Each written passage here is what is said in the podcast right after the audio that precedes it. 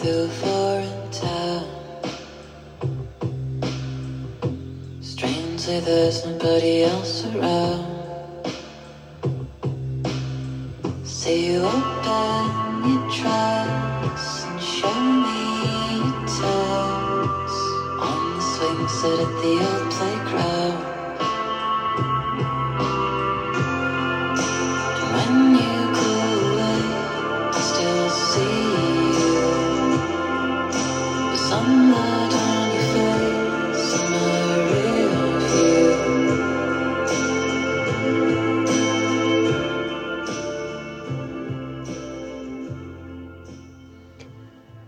大家好，欢迎收听柔软企划。”嗯、不知道为什么呀，这个事后烟一直都没有再出新专，从二零二零年底开始到现在，好像就没有再出过了。印象一八年还是一九年初的时候，他还有来过中国，在上海做过现场之类的。嗯，我今天呢，就是反思了一下我自己。我我我发现女人真的太喜欢反思自己了，然后我就反思了一下我自己，起因是什么？就是我在听那个，呃，《无聊斋》，就是单立人的一个播客，然后播客的主播应该主要是那个教主刘洋。我就在荔枝上听的，不是在小宇宙上听的。然后好像就近近期的无聊斋的这几期播客，它都是和那个呃新来的就笑声比较爽朗的一个女主播，嗯、和他一起录的。我也不知道是一个到底是什么样的关系，或许他可能就是深圳场的一个主持人或者什么，不知道啊。然后。因为他就是可能笑点比较低，包括，呃，可能有点像那种领笑员之类的，就会笑声音很大，而且，呃，他可能离麦很近，然后大家都会觉得他的笑声，要么就觉得很很好笑，他一笑我也想笑，就大概是这样。还有人就会觉得，呃，很刺耳，很打扰他们听东西或者怎么样。嗯，然后我听的那期就是。就他们邀请了一个人，这个这个人也是一个女孩儿，然后这个女孩她之前就是去伊朗啊，什么土耳其去旅游，就类似那种穷游，但是，呃，整个那个经历，我我我听起来还是挺挺吸引我的。其实我觉得这种穷游才可以游出来味道，你整天住那种豪华酒店，其实不太行。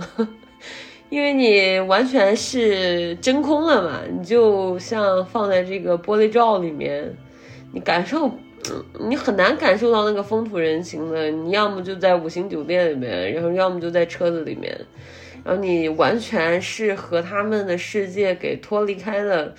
而在这个情况下，其实全世界的所有地方，我觉得都是这样的，无非就是更豪华和。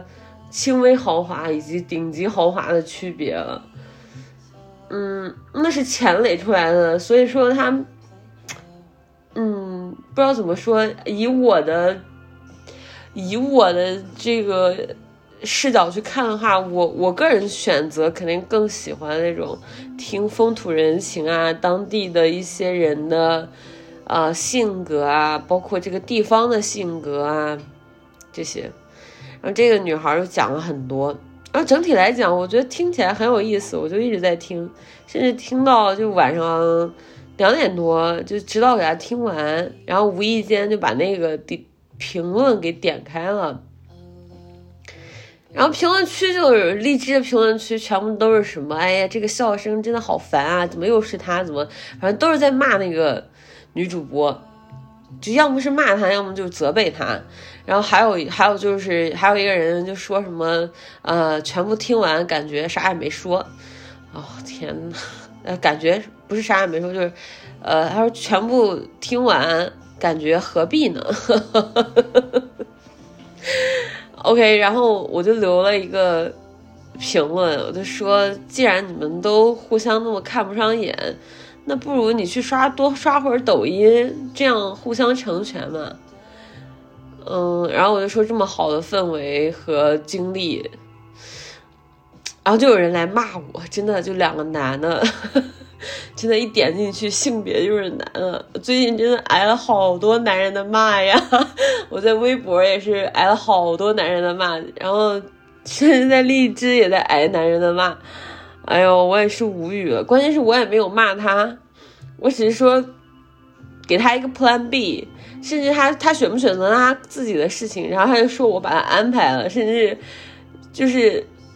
骂我还骂出来了打快板的味儿，就是真把自己当根葱啊！那谁也不会给你蘸酱，我觉得这个词儿说的真的是绝了。然后开篇就直接骂我是生殖器什么什么的，大概就是这样。啊，接着就又出现了一个男的给他回复说：“哎呀，这个垃圾就甭给他费时间，就大概是这样。”啊，我我我我我这个事儿其实。我是觉得他们都是陌生人，随便他怎么骂都无所谓，反正也影响不到我什么，而且我不会因为这种事儿生气。但我就在反思，我觉得没有意义，就是和这些男的骂骂架真的没有意义。包括包括在微博上，就那种男的，他就过来骂你，他骂你也没有什么好骂的，就是要么就是攻击你的，甚至都不是你的长相，就是。就攻击你的手粗，这叫什么呢？这也不是身材啊，手又不是身材，手粗。我想说，就是一个人他很瘦的话，那他骨架或者是骨头、骨骼或者手上本身这肉就很多，那又怎么样？而且手手粗细的标准是什么呢？就是这样骂你，我觉得就很奇怪，就特别像小孩儿那种，像小学生，就是。互相骂架，比如说，嗯嗯，这个男生说那个女生，哎，头发长得太长了，真丑。然后那个女生说，哎呀，你光头更丑。然后就互相这样，我觉得好没有意思呀，很无聊。然后我就在反思，我不应该把时间花费在这些事儿上面，就哪怕一分钟都不可以。但是我这两天由于。就接二连三的这一系列事情嘛，然后一直还挺关注关于女性主义的话题以及讨论这些，我真的是完全偷偷的占女权，而且我的确认为自己是一个女性主义者，但是我不想和这些蠢男们再继续浪费时间了。我觉得和他们说话一点意义都没有，就连回复他们的心情都没有。就是他骂他想骂他就去骂吧，随便他吧。所以我就在想，嗯，我我我我觉得我之前攻击性太强了，可能你们不觉得，但是我真的觉得我攻击性太强。我偶尔会暴露出来我内心的那种，我我内心。内我的内心就像有一个匕首一样，然后我时不时的就利刃出鞘一下，但是大多数情况下，这个鞘还是会装好的。这个刃，嗯，所以我现在就想把鞘再安回去。我觉得，嗯，我还是想点题一下我的这个播客的名字。我觉得人生理想状态就成为一个比较柔软的，对什么事儿都，嗯，可有可无吧。我不知道怎么形容那种心情，就是我我希望自己情绪波动不要太大，但是往往事与愿违啊。我希望自己更加平和，但事实上。你看到一些社会新闻也好，经历一些事情也好，反而会让身边的朋友什么显得好像我是一个愤青。我觉得我和愤青这个词完全都挂挂不到一起，但是别人会这样评价我，然后我心里就会有点不知道，我觉得会有点不适。我我觉得我一点都不愤青，我仅仅就是想站在一个呃比较客观的立场上，然后平等的去讨论我们需要沟通的问题，大概是这样。只是有的时候你会发现，想做到平等这件事情就很难了，然后。嗯，你在争取平等的过程中，就难免会显得攻击性很强，冒犯感很强，嗯，像一把利刃一样，让那些蠢男们，就像被刀了一样，一直这样，哎呀，对对别人进行那种人身攻击。还有一件事情就是。呃，那那个微博那个事儿，我不知道上上上一条播客大家有没有听啊？然后就是，呃，在那个一群男的，有裸的有不裸的，这些男的，他们互相往自己身上抹蛋糕也就算了，然后把人家一个类似饭店的包间都抹的到处都是，天花板啊，什么就是墙啊、地面啊都是蛋糕、奶油。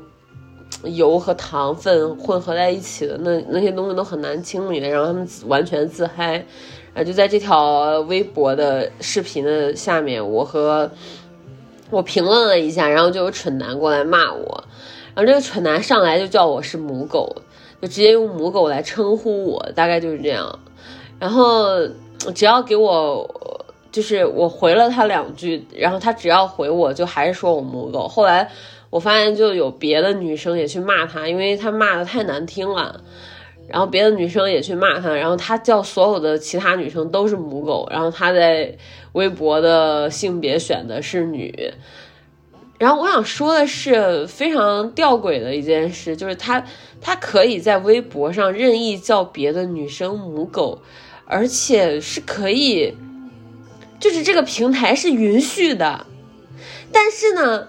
我把他他的言论截图再重新发在微博上，然后微博就给我屏蔽掉了，就是看不到。哦，我觉得这个事情就很吊诡，就是微博允许男性在微博这个平台上面骂别的女性是母狗，而我把它当成证据，呃，或者说我就想让大大家看看他的嘴脸，把他。骂人的话给截图下来，再次发在微博这个平台上面，甚至它是一个图片的情况下，都是给我屏蔽掉的，就别人是看不到的，只有我自己可以看到。啊，我觉得这个事情就很吊诡啊！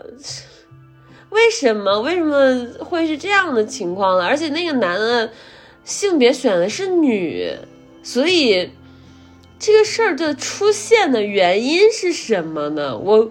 我实在是没搞明白，所以在这个事儿上面，我也有一种无力感。我觉得和他说什么呢？就张嘴闭嘴母狗的人，能和他说什么？就说不成话呀。你就让他自己叫好了，没有办法。所以我觉得没有必要再去和他们争执什么，争不明白的，而且。嗯，很浪费时间，这是一个很关键的点。所以，基于这些事以后呢，我就在反思我自己，我就觉得，那我我我还是不要经常把自己暴露在这种，呃，会被攻击的处境之下。一方面是浪费我的时间。虽然我不会生气，但是我觉得会消耗精力。OK，我觉得这些事情，哎呀，没有完的，就是它它没有个头，也结束不了，就是这样，而且很无力。所以基于这些，我我现在就觉得我还想佛回去，我还想做一个没有什么情绪的人。嗯，看人嘛，就是流动的。昨天，你昨天还想当一个利刃，今天就想在回到鞘里，甚至把把这个匕首连连刀带鞘一起埋在土里。嗯，所以说，嗯，我我我不想再和这些人争论什么了。我想把更多的关注点放在生活的美好的事情上面，比如说吃一个好吃的面包呀，看一本书，嗯。偶尔画画画，然后做一个比较好看的设计稿，写点有价值的文字，大概是这样。和这些人，我觉得说不明白，就张嘴闭嘴生殖器，要么就张嘴闭嘴说别人是个母狗。而且我觉得，为什么母狗就是骂人的呢？这个也很奇怪。啊，就整整个这件事情，它它之所以会存在，我就觉得很奇怪。嗯，然后除了这些以外，嗯，本来是还有别的什么哦，我去看了《零零七》。我看《零零七》的时候是完全在回忆，呃，随机波动的那期播客，然后一边看一边回忆。嗯，这个电影实在太长了，而且它这种类型的片儿我会很坐不住。我觉得让我看长的，比如说《沙丘》这样的，我是没有问题的，我可以坐得住。但是这种我就不太行，就他一直在给你，你可以感觉到他在制造嗨点，制造快感，大概是这样，所以我就会觉得我已经很清晰的感觉到你是在制造这些，我就不会嗨啊，嗯，然后现在疫情都两年了，但是。呃，电影院还是很惨的，就是我在看这场的时候是下班时间，我后面就坐了一对情侣，然后算上我，我们三个人，整场电影，而且很奇怪，就是 就是我在看的这个零零七这场是在那个 CGV 还是 GCV 还是 GVC 啊，反正就是。应该是韩国的一个电影院然后它是韩国的品牌，然后和大陆我不知道是哪家公司合作的，反正就是很不错的一个院线的品牌。然后我看了这场，他给安排到一个什么四 D 厅，天！我买票的时候没有看，然后我我坐那以后，我才发现它竟然是个四 D 厅。然后你知道，你我。我相信大家应该都去看过那种什么四 D、五 D，就是，嗯，除了戴一个三 D 眼镜以外，然后你的那个椅子也会动，偶尔的那个天花板的，就是墙角，它会出现灯光，还会喷水，还会刮风，还会喷雾，这之类的，大概是这样。哦，然后真的，他这场电影就只有三个人，然后呢？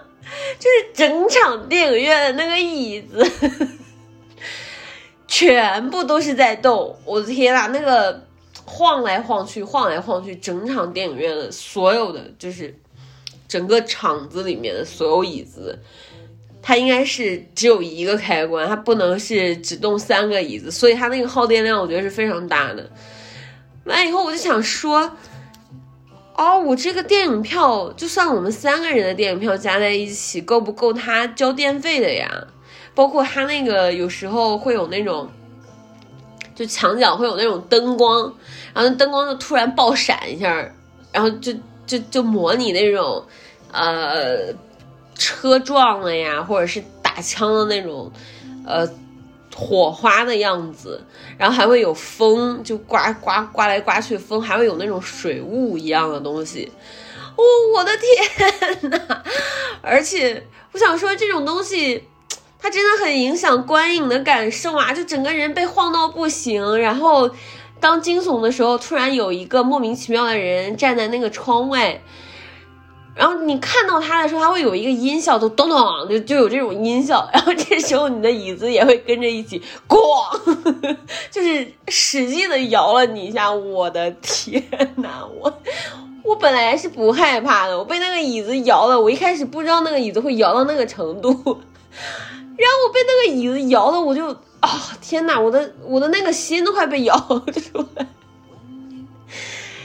有点有点夸张，不知道是我年龄大了还是怎么回事哦。就是，啊，我觉得院线好惨啊！他们一场电影要呃耗消耗这么大的能源，完以后就只有三个人看，嗯，而且还是这种零零七，就是 IP 非常。大的一个就影响力非常大的一个电影，呃，因为是零零七正上的时候，就正上映的时候，其他城市正上映的时候，郑州这边因为疫情啊，那个电影院关了两个月，哦，本来就关了两个月，然后相当于我们比别的城市要推迟将近两个月的时间去观影。然后我现在想看《入殓师》就看不了了，就基本上没有。就《入殓师》重映的时候，我们郑州这边因为疫情，就整个院线全部关掉，你就没有完美错过了《入殓师》的档期。然后《零零七》它肯定是因为 IP 大，加上这个发行公司、制片方或者是发行方比较厉害，所以说现在还在上。但是还是很惨，就是整个整一个就是整场两三个人，包括就在郑州疫情之前，就比如说明天就疫情了，然后就在今天我还就连着看了两场，一场沙丘，一场呃第一炉香，也是很惨的，就是每场基本上不超过五个人。我之前还在温州看过一次兰心大剧院。哦，也好惨呐！就整场三个人，呃，四个人，一对情侣，然后一个男生，还有一个我。是就是蓝星播到一半的时候，那三个人全走了，最后走散场的时候就剩我。啊，我觉得院线真的这两年太惨了，啊，就让人觉得挺心酸的吧？不知道。我就觉得，大家如果有机会可以去电影院看电影，真的建议你们去影院看吧。我而且现在因为人少，就整个的观影体验还是挺好的。嗯，票价也不贵，大荧幕，然后声效啊什么都挺好的。之前和我妈一起去看《长津湖》，她看了就。全程，因为长津湖也时长也很长，然后全程就全神贯注，特别专注的在看，就出来就很开心。他整个人就，我觉得也还挺好的。所以说，希望大家多去支持院线吧。但是有一个悖论，就是现在疫情好像又爆发了，我的天呐！哎呀，然后我朋友一月初要结婚，我就特别害怕影响了他，他他办那个结婚典礼。我真不知道哎，就是我们现在已经和这个病毒一起生存了两年了，真的是两年了，到现在。然后今天我和我朋友聊天的时候，他就在给我说，他说我都快忘了没有疫情的时候我们是怎么活的了。我的天呐，太心酸了，真的太心酸了。呃，反正我今后希望自己把更多的时间放在读书、看电影或者是其他什么更加。让我觉得世界很美好的事情上面，我不要再看那些蠢男发言了。我我有点，我有点 觉得第一浪费时间，第二没有意义，招架不住。嗯，希望大家也可以多把精力放在一些很美好的事情上面吧。嗯，希望大家可以天天开心。今天就聊到这儿吧，拜拜。